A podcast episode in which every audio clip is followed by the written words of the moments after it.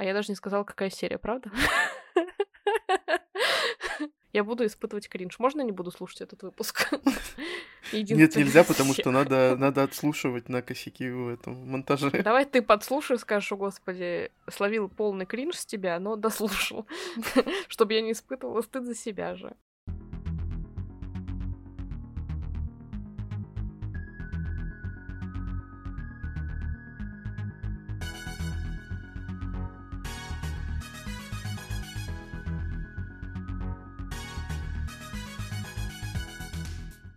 Всем привет! Привет! С вами книжный подкаст Reds and Heads. И мы его ведущие Маша и Игорь. У нас время очередного спешла в сезоне спешлов, как ни странно. А, каждый выпуск спешл в этот раз. И сегодня на очереди серия, про которую я давно хотела вам рассказать, но понимала, что для полноценного какого-нибудь интересного, детального и глубокого рассказа и анализа мне стоит прочитать все книги, чего не произошло до сих пор. Поэтому сегодня спешл, uh, но немного необычный в том плане, что я знаю, что некоторые из вас все равно любят, когда книжки более-менее ругаются, обсуждаются, возможно, как-то бурно. И сегодня не хочется спойлерить заранее, но, видимо, будет примерно такой выпуск, потому что я, как уже сказала, не смогла дочитать цикл до конца. Тем не менее, рассказать о нем хочу, так как мне кажется, что серия это все равно на слуху, и хотя бы раз кто-то из вас в любом случае слышал, задумывался, возможно, о покупке, либо читал в детстве. Я говорю сейчас про цикл «Эрагон», который называется, на самом деле, «Наследие» у нас. Но все книжки так или иначе носят название «Эрагон», что-то там дальше, и выходила эта серия у Росмена. Я вообще не думаю, что нужно прям читать весь цикл, чтобы записать выпуск, потому что ты все равно не будешь спойлерить концовку или рассказывать там свое мнение о финале, потому что человек как бы клюнет больше на завязку сюжета, э, чем на его финал, как мне кажется. Поэтому я думаю, что, Маша, ничего страшного, что ты не дочитала ее до конца. Ну и тем более ты сегодня поговоришь, почему ты это не сделала. Да, собственно, почему так произошло. А, тут вообще согласна, потому что, тем более, книги у автора Кристофера Паолини очень объемные, а, каждая толще предыдущей, угу. и учитывая, что там шрифт достаточно такой, не крупный, мягко говоря, а текста очень-очень много, даже в первой же книге, поэтому рассказать действительно будет о чем, несмотря на то, что я прочитала всего две части из официальных типа четырех, но есть еще пятая часть, которая вышла сильно позже, чем остальные, и она вот некоторое такое послесловие, что ли, какой-то такой э, последующий сиквел, угу. который, мне кажется, ну, не знаю, насколько обязательно было включать в серию, тем более, что он выглядит совершенно по-другому, даже по оформлению, и мне кажется, это было неправильно, но ладно, все на волю автора, на волю издательств, которые а, это приобрели, эти книги, собственно. Про что цикл Эрагон? Или наследие, как он у нас называется? Это фэнтезийная история, происходящая в несуществующем выдуманном мире с разными континентами, из которых мы знаем только один, но говорят, что где-то вот за его пределами есть еще какие-то земли. А главный герой — маленький мальчик, э, юноша, возможно, уже подросток, который живет э, в деревне далеко-далеко в глубине своей страны, практически там на самом севере, где нет цивилизации, купцы приезжают туда раз или два в год всего, чтобы героям, жители деревни могли что-то купить, все остальное время они вынуждены спасаться своими силами, что-то выращивать, что-то добывать. Mm-hmm. В общем, богом забытая деревня, условно говоря, живет над своим дядей и его старшим сыном родным. И при этом свою семью мальчик никогда не знал. Мальчика, кстати, зовут Арагон, собственно, а, что положило название каждой книги, uh-huh. так как он главный герой. И он не знает никто его семья, ни что с ними случилось, ни кем они были, ничего не знает, кроме того, что он живет только с дядей. И однажды в лесу Охотясь, э, мальчик находит э, странный камень, который оказывается драконьим яйцом. Выясняется, что это чуть ли не последнее яйцо дракона в этом мире, потому что драконов когда-то истребили, как и всех драконьих всадников. Мальчик Эрагон понимает, что на нем теперь лежит великая задача уберечь яйцо дракона последнее, и что-то с ним, возможно, сделать. Потому что за этим яйцом по-любому будут охотиться плохие персонажи, так как в этой истории она достаточно ну, детское, можно сказать, э, для middle grade читателей. Mm-hmm. Обязательно будет зло, которое не дремлет и которое отслеживает всякие такие необычные явления, которые могут угрозу этому злу предоставить. Собственно, драконы могут быть такой как раз угрозой. И на четыре полноценные части растягиваются приключения Рагона. Он покидает родную деревню, из яйца, которое находит, вылупляется дракончик, который становится его спутником. Хм. Его обучает мудрый волшебный товарищ, скажем так, старший по опыту и по возрасту, который рассказывает ему правду, в том числе частично о нем самом, правду о том, кем были драконы, кем были эти дракони-всадники, о которых только ходят легенды, что за злой король, который правит всем вот этим континентом, и так далее. И таким образом Эрагон оказывается вовлечен э, в сложный путь, который ему показала судьба, в борьбе, собственно, тем самым вечным всемирным злом. Я, я, кстати, думал, что Эрагон — это имя дракона почему-то, а не главного героя. Нет, дракончик. Там девочка, ее зовут Сапфира. Прикольно. Потому что она синенькая каким-то образом эта серия прошла мимо меня, вот когда ее нужно было читать, я ее не читал. И я ее, мне кажется, даже не видел в книжных магазинах. Может быть, видел, но я не могу сказать точно. И меня как-то вообще не, она не заинтересовывала ни разу, даже вот когда я потом позже ее видел. А, не знаю почему, хотя драконы мне, в принципе, нравятся. И вот когда Маша начала читать первую часть, меня как бы немножко это все дело заинтересовало. Но потом я понял, что middle grade не всегда вот как-то приходится ко времени, и все равно его нужно читать вот в определенном возрасте. Если Янг Далт еще можно читать позже, то middle grade, он как-то... Некоторый middle grade, он смотрится как действительно что-то детское, а не что-то большее. То есть с какими-то там задумками, с какими-то смыслами.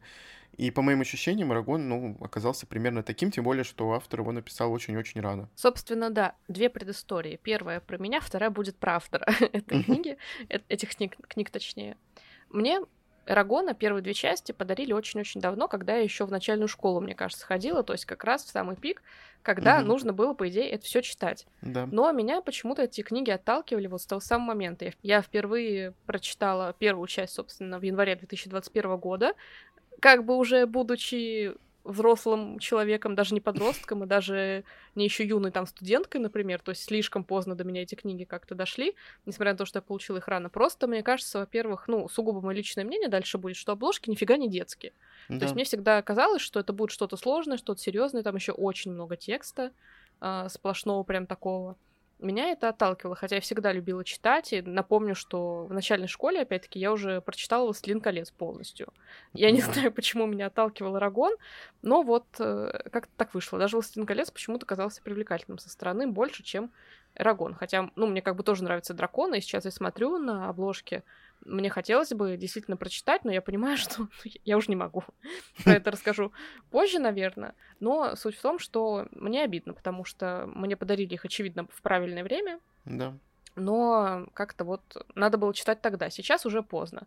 Это одна из причин, почему, собственно, я не буду читать дальше, о чем тоже мы поговорим позже, а потому mm-hmm. что этот момент упущен. Реально все равно какие-то вещи, они должны попадать строго в возраст, строго в настроение, а что-то, что заходило тогда, условно, зашло бы тогда, уже не зайдет сейчас. Поэтому надо обязательно делать на эту скидку, что и время другое, и ты уже не тот, и возраст mm-hmm. у тебя другой, мозги твои работают по-другому. В общем, а, таких условий куча, и, к сожалению, под них не всегда легко попасть, наоборот, тяжело подстроиться как-то, потому что, ну, никогда не знаешь, а, когда и как что будет, и как ты сам изменишься. А второе, что, собственно, стоит сказать про автора. Он не ходил в школу, то есть он учился на домашнем обучении, не общался практически со сверстниками и предпочитал учиться как-то, я так не очень поняла эту историю, больше по тем предметам, которые были ему, естественно, интересны. Mm-hmm. И он писал в своих каких-то интервью, что он ненавидел математику, но зато он читал очень-очень много книг, у него дома была большая библиотека, он постоянно покупал новые книги, и обожал вот особенно фэнтези. И в 15 лет он написал свой первый, собственно, роман, который назвал «Эрагон». Родители, порадовавшись, что у них такое одаренное, талантливое чадо, напечатали книгу, и в какой-то момент просто, ну, случился счастливый случай судьбы, опять-таки.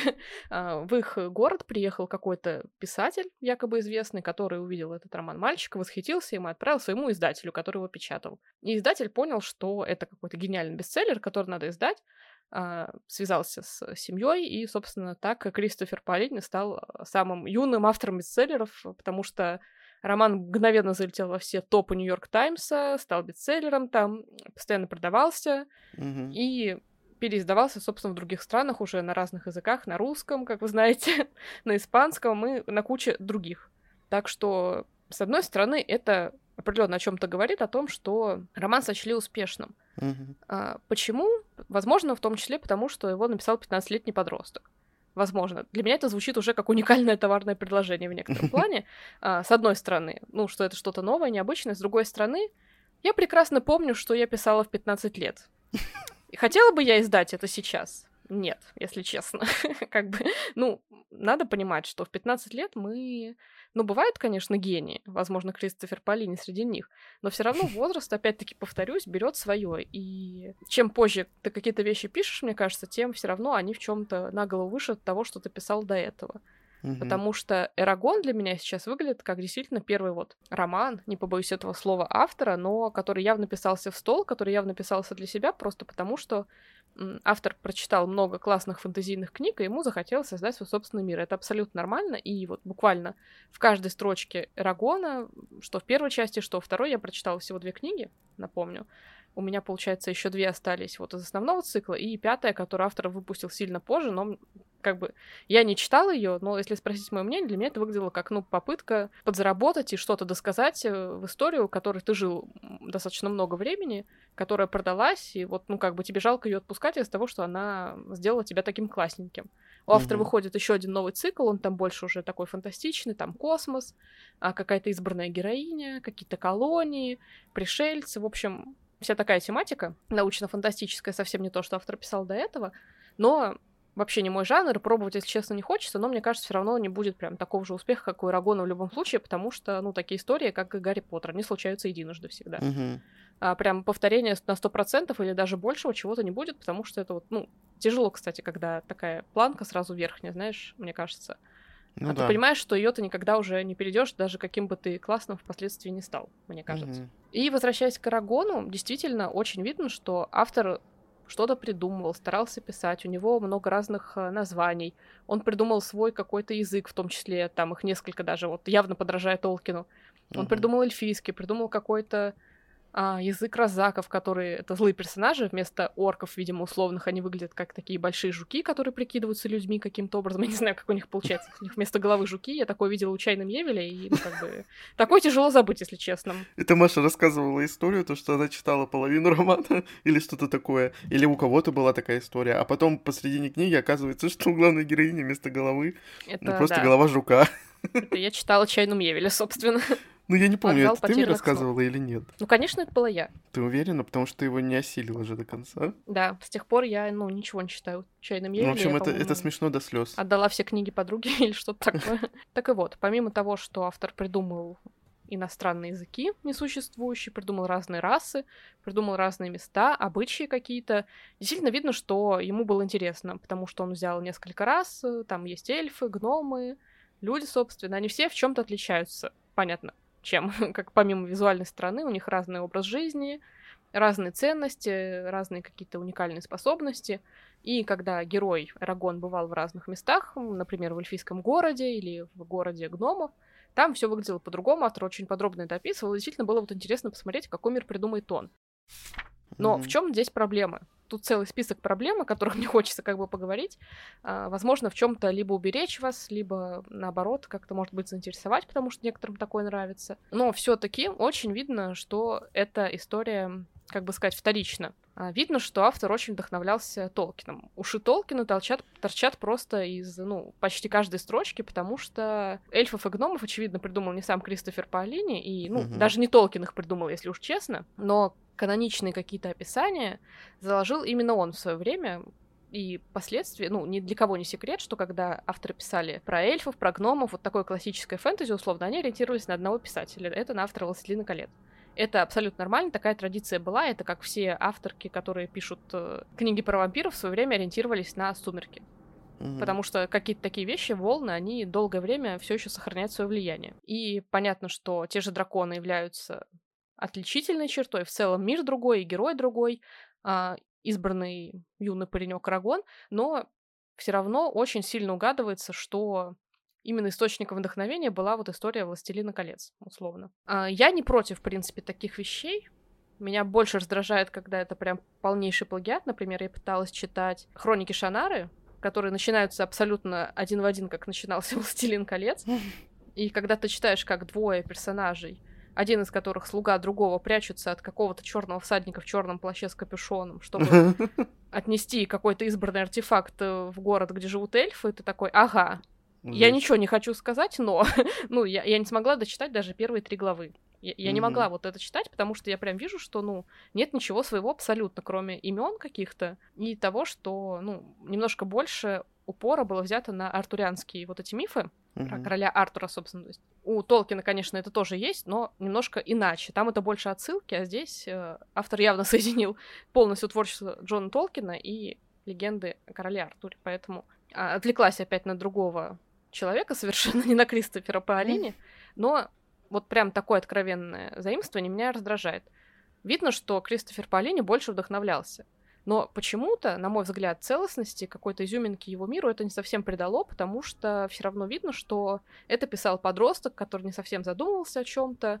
То есть видно, что он продумывал, но при этом видны косяки, которые, ну, человек с другим опытом уже не допустил бы. Видно, что это первый роман, условно, я хочу сказать. Mm-hmm. Из-за этого фэнтезийная история, составляющая текста, в целом хромает. Видно, что где-то есть неопытность, что какие-то мотивы сюжетные ходы притянуты за уши. Видно, что Эрагон, ну, не супер даже Марти Стью, а супер избранный персонаж. Автор просто ведет его, как ему хочется, куда ему нужно. При этом история вроде как складывается, потому что было опять-таки продуманное окружение, и какими силами будет зло бороться, например, с главным героем. Но все равно, повторюсь, очень чувствуется, что писал 15-летний подросток, который вдохновился чужими историями и решил просто пожить в своем выдуманном мире, чтобы тоже оказаться вот э, в фантазийной какой-то истории. Текста очень mm-hmm. много, я бы назвала его скорее даже таким, ну, графоманским, не побоюсь этого слова, uh-huh. потому что есть много каких-то диалогов пустых, есть, конечно, и моменты, в которых раскрывается, например, мир большей части, когда ему рассказывают Эрагону, в смысле другие герои легенды, злодей как раз рассказывают, то есть какая-то информация о мире важная для нас, как для читателей в том числе. Но часто это и просто как герой, а, например, в эльфийском городе ходит на какие-то праздники, любуется природой, или в другой локации он тоже просто живет, тренируется. То есть, ну, есть какие-то пустые вещи, которые, ну, просто процесс ради процесса. С одной стороны, это не всегда плохо, потому что такие эпизоды, когда ты их читаешь, ты невольно как бы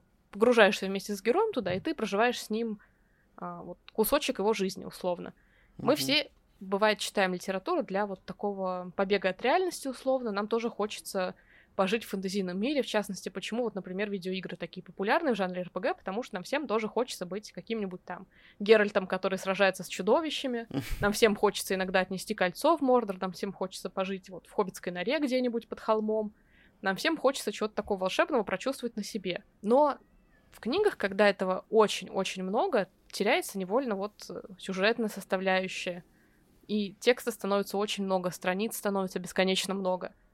Я не уверена, что это всегда хорошо, потому что потом ты забываешь, про что, собственно, вообще история писалась, и ощущение, что за длительный достаточно промежуток времени, ты не особо и продвинулся в ней. Ну, я, кстати, где-то слышал, что у американцев это просто фишка писать большие книги.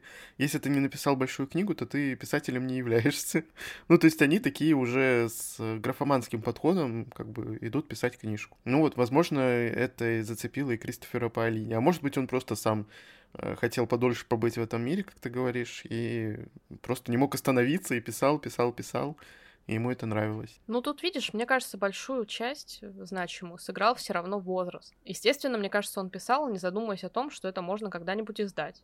Именно вот, ну, для массовой аудитории, что это будет больше, чем развлечение чисто для него. То есть, ну, конечно, наверное, он грезил об этом, и родители напечатали книгу, уже как бы мечта немножко исполнилась, угу. но все равно очевидно, что там первоначальная идея была все-таки другая, потому что когда ты пишешь для себя, когда ты пишешь для других, это совершенно разные стили письма и все разное. То же самое, как писать для издания или писать чисто в стол. В столе рукопись будет раза в четыре больше, мне кажется. Ну, не знаю, вторая книга, которая у него вышла, ну, просто из его творчества, помимо Ирагона, она у него тоже большая, там, у, у нас все это на две части разделили, на два тома. Мне кажется, просто вот я говорю, что у американцев есть такая галочка, особенно те, кто пишет фэнтези именно. Возьмем же ту же нашу любимую Сару Маас которая просто пишет большую книгу, чтобы написать большую книгу. Она даже гордится тем, что там следующая книга будет больше там в разы. Ну, у них просто вот такой вот прикол. Я слышал, что, правда, они э, не являются писателями типа для себя же, если они не напишут талмуд какой-то огромный. Или большой цикл, который будет с каждой книгой расти, расти, расти, и все. Поэтому не знаю. Может быть, у него просто такой стиль сразу с 15-летнего возраста был. Ну, у меня двоякое к этому отношение, скажу честно. С одной стороны, это личное это пустой желание текст. автора, с другой стороны, это пустой текст для читателя, абсолютно. Да. Трата времени. Если тебе не нравится книжка, то это просто трата времени. Если она тебя не захватывает, допустим, как в детстве, когда ты в захлеб читаешь эти страницы, тебе все равно, графоманит автор или нет. Ну и относительно содержания, если продолжать эту тему, оно все равно чувствуется в нем какой-то такой детский нарратив, очень юношеский, что герои наивны в чем-то, что у автора есть э, четкое разделение на добро и зло. Mm-hmm. Плохие персонажи, они всегда выглядят э, как-то мерзко, у них всегда недобрые черты, какой-то злой огонек в глазах, и они никогда как бы условно не справляются. Там есть одна попытка вот борьбы с этим, есть э, персонаж, который становится другом главного героя. Он достаточно молчаливый, угрюмый, но при этом он храбрый, отважный, готов жертвовать ради друзей, но в целом такой закрытый паренек. Он сын одного из злодеев. И здесь вот как бы автор, видимо, пытался решить конфликт, что, будучи сыном злодея, ты всегда злодей, или ты можешь быть кем-то хорошим, то есть вот какая-то такая преемственность от отца к сыну, как будто бы там рассматривается. Mm-hmm что вот в наши годы такой конфликт немножко, ну, странно рассматривать, потому что деление на черное и белое давно у нас в литературе как бы, ну, не то, что его нет, но мы прекрасно понимаем, что ты по рождению не злой, ну, как бы в большинстве mm-hmm. своем. Тогда, видимо, вот эти традиции фэнтези были какими-то другими. Говорят, кстати, что автора все равно, несмотря на его бешеную популярность, обвиняли в плагиате, в частности. А, в частности, критики писали о том, что из его книг реально можно сделать пособие по тому, что писал Толкин, э, какие у него есть темы, чем именно у Толкина автор вдохновлялся, и также у других каких-то писателей. У Урсулы Легвин там оттуда говорят что-то заимственно, и даже пишут, что есть сходство со Звездными войнами, уже с фильмами. В Америке Звездные войны гораздо-гораздо популярнее, чем у нас. Хотя у нас они тоже популярнее, но там это прям целая культура, вот, на которой росли люди, не одно поколение даже, потому что сейчас этих трилогий Звездных войн просто тьма тьмущая. И, ну, я как бы немножко в курсе. Я смотрела фильмы, но я не могу сказать, что мне нравится эта тема, потому что я в целом не люблю космос. А, меня эта тема вызывает отторжение, и даже вот такое космофэнтези мне не заходит. Но я смотрела, и я единственное, что могу сказать, то, что, ну, есть противостояние добра и зла джедаев и условно какой-то империи, где все с красными мечами и в черных плащах, условно, или штурмовиков. Mm-hmm. Но только сравнивать из того, что есть такой прямой конфликт, на мой взгляд, немножко странно. Но, возможно, я что-то, ну, не дочитала дальше. Потому что, может быть, в третьей, четвертой книгах что-то раскроется. Но так или иначе на вот эти четыре гигантские книги растягивается один основной конфликт Арагона против злого короля, скажем прямо, потому что он, как единственный обладатель вот драконьего яйца и впоследствии дракончика, вылупившегося из него, может единственный противостоять королю, который дракона в свое время уничтожил. То есть такое. Это больше для меня напоминает Гарри Поттера и Волан-де-Морта, условно. Угу. Мальчик, который выжил, и темный лорд, который потерял все в какой-то момент. И семь книг. этого. Да, да. Но нет вот тут той магии, которая была у Джона Роллинг на самом деле, лично для меня потому что очень много текста, очень много заимственных вещей, очень много наивности, очень много графомании, и я бы сказала, что из-за того, что написано в юном возрасте, нет, э, несмотря на большое обилие деталей, на явно давно создаваемый мир, все равно у этого мира нет какой-то структуры грамотной, по которой он бы существовал. То есть, когда ты хочешь придумать фэнтезийный мир, но ты еще не понимаешь, какие ограничения в нем должны быть. Они должны быть, потому что иначе не будет баланса какого-то условно. А, например, у некоторых авторов э, проблема в том, что когда они придумывают какие-то страны фэнтезийные, где есть разные расы, разные по внешности персонажи, они часто этот мир делают сегрегированным жестко. То есть, например, что там в этой стране живут только эльфы. Mm-hmm. Или в этой стране живут только гномы, туда люди никак не попадают. С одной стороны, звучит логично, потому что ты хочешь, чтобы реально была страна эльфов, страна гномов, а с другой, как э, они все существуют в мире, при этом не торгуясь друг с другом, не путешествуют друг к другу, не захаживая в гости, не занимаясь туризмом и так далее. ну, то есть банально даже не заезжая в гости друг к другу, там может быть какой-то эльф дружит с гномом, если закрыть глаза на их вечный конфликт, который тоже Толкин породил в литературе, но также, опять-таки, не везде. То есть у меня вот в этом плане периодически возникают вопросы, начиная с самого начала, как деревня, в которой жил Арагон, а смогла просуществовать больше одного года, если купцы туда приезжали только, блин, весной. Все остальное ну, время они чем питались? Откуда у них деньги? Ну, как они жили в деревне? Если единственное Солнечной место... энергией. Я, я не понимаю вот в этом плане. Он там пытался как-то объяснить это, но, по-моему, не вышло. И такие моменты встречались, на самом деле, ну, регулярно. Можно, конечно, не обращать на них внимания, читать это просто вот как такую детскую историю, но, на мой взгляд, если вам уже, как и мне, немало лет, Если вам уже там, условно, ну, больше 18 прозвучит странно, но в целом, если вы уже не школьник, который любит э, такие какие-то сказочные истории про драконов, вам, возможно, такой откровенно детский наивный нарратив будет даже вот, ну, не то что противен, но вам будет сложно его читать. Мне через него приходилось пробираться, скажу честно. Ну вот это заимствование, оно в принципе обусловлено возрастом автора, я думаю.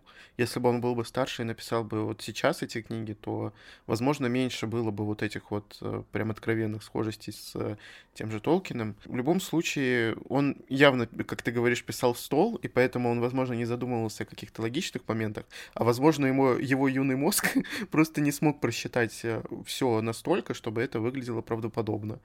Вот и все, вот так и получилось. И поэтому из-за этого, да, эти книги все-таки должны читаться намного-намного раньше.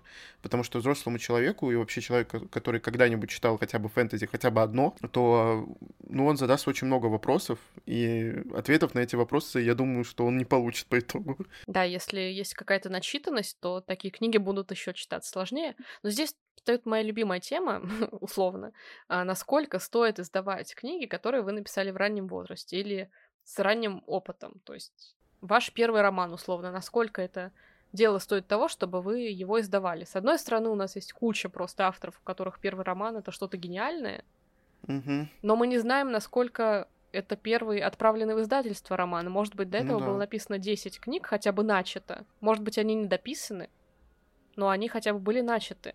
И в чем-то автор э, в дальнейшем переосмысливал свое творчество, свой подход к нему, продумывал в блокнотиках бесконечное количество раз все эти истории. А вот чтобы взять прям самый первый свой текст и просто отправить его в издательство, я не уверена, что это правильный подход, потому что даже на зарубежном рынке книжном, где у вас есть много попыток, все равно этих попыток ограниченное количество, потому что да, понятно, что там гораздо больше книг продается и гораздо больше книг покупается, но все равно после какой-то очередной неудачной книги на вас, скорее всего, поставят клеймо, потому что репутация это тоже дело как бы, ну, хитрое в наши дни. Тебя запомнят, если ты написала, допустим, две книги, которые вообще никому никак не зашли, третью, скорее всего, тебе откажут в твоем издательстве. Mm-hmm. Чужое ты еще можешь попробовать отправить, но там они тоже спросят, а издавался ли ты где-то до этого, посмотришь, что две твои книги как-то, ну, не зашли, подумают, а нужно ли им это, скорее всего. Это издательский риск все равно. Все хотят выпускать бестселлеры, но не все бестселлеры пишут. И один бестселлер, понятное дело, спасает миллион посредственных книг, тем самым, что он, ну, позволяет как бы просто издавать авторов, которые того достойны, которые стараются писать, но, допустим, они понимают, что они явно не очередной новый Гарри Поттер на рынке, который бы перевернул мир с ног на голову, а что просто это их истории, которые им нравятся, нравятся их родителям, нравятся их друзьям, но которые, допустим, прям массовому кругу читателя не зайдут. И вот здесь у меня, ну, опять-таки, встает дилемма того, что я понимаю, ну, что мне скорее бы не хотелось издавать что-то вот самое первое, что я написала, потому что я смотрю вот на Ирагона, у него положительный пример в целом, потому что Книга явно принесла автору много денег, много известности, много славы, но только сейчас начало выходить у него что-то новое. До этого выходила только эта история, в том числе пятая никому не нужная часть, условно, потому что она... Ну, официально говорили, что цикл из четырех книг всегда. Потом внезапно выходит пятая, спустя много лет написанная, в которой автор просто, ну, пишет, что было после того, как закончилась вот четвертая книга «Наследие». Что было там, условно, через год с героями. А, для тех, кому хочется дочитать. Снова окунуться в этот мир, условно, для фанатов по большей степени, вот. Угу. Поэтому, не знаю, у меня этот вопрос вечно вызывает дилемму. И я знаю, что есть куча прецедентов, когда действительно первый роман становился всемирно признанной хорошей книгой. Но, на мой взгляд, гораздо больше случаев, когда по первой книге тебя судят, и это неправильно, потому что ты за это время вырос. Насколько всем нужен такой негативный опыт, я не знаю. Я бы предпочла его избежать, наверное. Ну, честно говоря, автор реально поставил на себя клеймо вот этой серии. Даже смотря на то, что он, ну, написал только впоследствии потом, вот совсем недавно, вообще другую книгу отдельно от Ирагона, это значит, что у него что-то происходит в творчестве такое, что он вот не может просто отпустить эту серию и понимает, что, возможно, его никто не будет читать, потому что это не Ирагон. То есть 15 лет он поставил, и, возможно, его родители, возможно, он сам не хотел. То есть они его карьеру, можно сказать, так перерубили немножко в этом плане. И, возможно, сам автор даже не, не, смог, не смог преодолеть вот этот вот барьер вот этой вот книги, вот этой там популярности, известности, и, и все, как бы. Ну вот у меня почему-то реально плохие прогнозы на эту всю тему. А, наверное, он чувствует себя хорошо. Наверное, он любит своего Рагона изданного. Наверное, он рад писать новую историю уже про космос, который вроде как тоже ну, продают, потому что автор известный уже. по серии, но... Но все равно не, не знаю. то. Э, У меня все равно есть ощущение, что он стал заложником своих вот этих первых книжек 15-летних. Да, да, да. И что он будет вынужден там стоять еще какое-то время.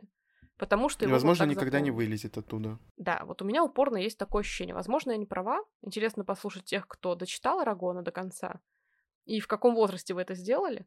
Мне тоже интересно. Потому что, ну вот, я в свои 20 плюс уже нахожу его слишком детским для меня. Почему, собственно, я не дочитала третью и четвертую книги? Потому что мне было тяжело. Я читала вот этот детский нарратив, я через него продиралась, я продиралась через бесконечный текст, через бесконечное описание а, каких-то таких пустых вещей, откровенно говоря. Я вынуждена была читать какие-то очевидные для меня повороты событий, потому что в детском возрасте тебе, естественно, кажется, что ты придумал вот ну, какую-то там гениальную интригу, при этом всячески на нее намекая, а не намекать, когда у тебя только черные и белые персонажи, ну, сложновато все равно. И из-за этого мне казалось, что я вот вижу просто каждый шов, в котором эта книга написана. И я очень ждала, когда я прочитаю вторую часть, потому что там наконец-то появляется город эльфов, где они все подробно написаны. И, кстати, что интересно, королеву эльфов зовут практически так же, как называется Ривендел на эльфийском. Ее зовут королева Эмиладрис. А мы все знаем, ну, не все, но мы знаем, что у Джона Толкина и Младрис — это название долины Ривендел. Ну так, ни на что не намекаю, да? Да, вот это слишком толсто уже было. Может, он типа решил отдать дань автору. Это ж вторая часть все равно все таки уже как-то это... Ну, может быть, у него фантазии просто не хватило. Ну да, он решил, наверное, что этого было не очевидно, что он как бы Ну любит да. Толкина. Надо указать на это прямее. Поэтому мне даже интересно вот с точки зрения человеческой, с точки зрения эксперимента какого-то, насколько реально прочитать вот в полностью взрослом осознанном возрасте, будучи начитанным в, в плане фэнтези человеком, Эрагона и получить от него удовольствие искренне, и посчитать, что это какая-то ну, прям хорошая, достойная литература, которую надо всегда ставить в пример. Потому что если бы меня попросили, например, предложить какую-то фэнтезийную историю для ребенка, там, возраста middle grade, условно, там, 10 лет, да, я бы все равно выбрала что-то другое, скорее всего, потому что я прекрасно помню, как эти книги отталкивали меня. Я бы предложила тому Метроли или Молли Мун, хотя это, конечно, совсем разные истории, до того же Хоббита. Мгм. Что далеко ходить? Ну, не знаю, я бы все равно, может быть, бы предложил Арагона. Тем более, что детские эмоции, они совершенно другие. И поэтому, может быть, это запустит какую-то машину, которая будет читать постоянно фэнтезийные книжки. И, возможно, после него, допустим, прочитает Толкина и влюбится в этот мир. Почему нет? А представляешь, если бы ты прочитал, ну вот ты уже прочитала Толкина, вот «Стилина колец», и ты такая, ты берешь следом Арагона, представляешь, как ты сгорела бы тогда в этот момент? Ты бы видела бы столько схожестей, и тогда эмоции, наверное, были бы еще сильнее, какой-то ненависти, возможно, что он так использует уже написанное. Возможно, потому что я вспоминаю свои эмоции от Хроник Шанара. Недавно обсуждали с Игорем, что хотелось бы дать шанс книгам, как бы. Ну да, я что-то я- там про них неплохое слышал. Я как вспомню свое горение, первое самое, мне Ты прям бы просто страшно. Ирагона сожгла бы. Мне кажется, да. И все, избавилась бы от этих книг и никогда бы их не брала в руки. Но мне кажется, вот с хрониками Шинара стоит еще попробовать, потому что с возрастом я стала степеннее, спокойнее в чем-то. Стала понимать, что да, тренды растут не просто так, что есть люди, которые действительно очень вдохновляются и пишут потом, ну, заимствуя откровенно какие-то вещи. Возможно, я открою там для себя что-то все равно хорошее, что-то новое, я надеюсь. Но, судя по первым главам, нет, конечно, но мне хотелось бы все равно попробовать посмотреть, хотя бы для того, чтобы Игорю как-то развлечение предоставить на день, веселиться с Да. моих горящих голосовых, а потом, возможно, рассказать вам про этот опыт, посмотреть, каким он был, потому что у меня абсолютно предвзятое отношение к творчеству Толкина, потому что я прочитала его очень рано, Да. очень, и для меня это любимый автор, на котором я выросла. У меня абсолютно предвзятое отношение, я это понимаю, но мне это нравится, потому что, ну, мне приятно иметь э, книги, в которые я возвращаюсь, условно, как в дом родной. То же самое у меня примерно с Гарри Поттером, только вот, ну, немножко на него все равно с возрастом смотришь по-другому почему-то.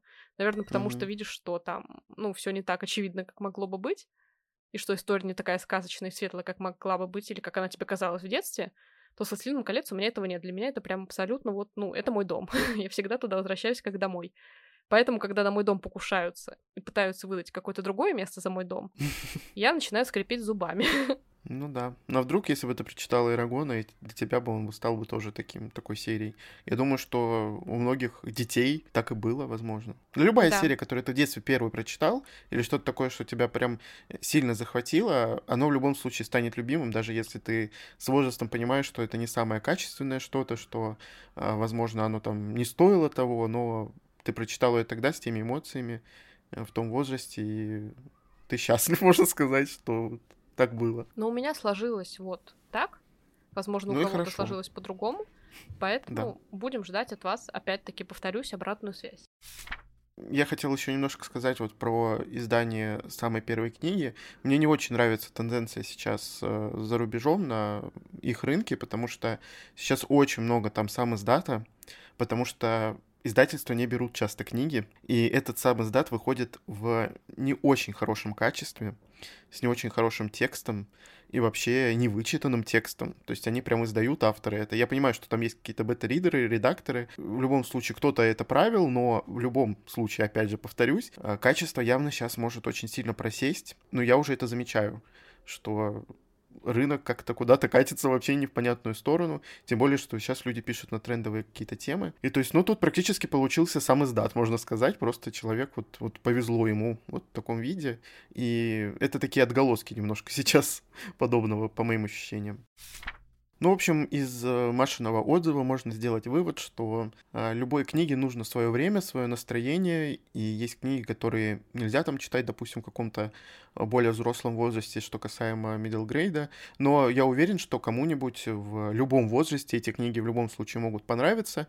Это просто дело вкуса, дело начитанности или дело настроения, опять же таки, дело любви к истории, если вам она понравилась, если вас что-то зацепило, то ну, не стоит, да, от этого отказываться. Возможно, у вас так и будет. Возможно, это будет одна из любимых серий, допустим, в этом жанре, а, в жанре middle grade и фэнтезийном этом детском жанре. А, не фэнтезийном детском, ну, короче, вы поняли, я думаю, все поняли. Всегда мы я думаю, должны делать какой-то выбор, отказываться или не отказываться от книжки, а, потому что, ну, не стоит, наверное, ты понимаешь, что тратить время на что-то, если тебе, ну, явно не очень нравится. Хотя Маша вот недавно купила эту третью часть, потому что ее у нее не было, и теперь я не знаю, куда она их денет. Маша, расскажи, куда ты их денешь? Ну, я думаю, я оставлю это как дань первым двум книгам, что я собрала цикл, который мне дарили в детстве, хотелось как-то это немножко закончить. Я понимала, что я даже для подкаста не смогу дочитать, потому что очень уж как-то мне тяжело тяжело. Mm-hmm. Очень уж история уже явно не подходит мне, но, возможно, не знаю, может, у нее когда-то будет еще один шанс. Явно не в ближайшее время, когда я уже солидная взрослая женщина, скажем так. Э, может, в старости, которой... Маш? Может быть. Отложу до пенсии. Ну, в общем, Маша, надеюсь, когда-нибудь расскажет в старости, как она прочитала Ирагон. Расскажу ну, и не забывайте. Подкасте. Да, точно. Представляешь, сколько там будет выпусков? 700, 800, тысяч. Конечно. Ну и не забывайте, что вы можете слушать наш подкаст еженедельно на всех подкаст-платформах. Всем пока. Пока.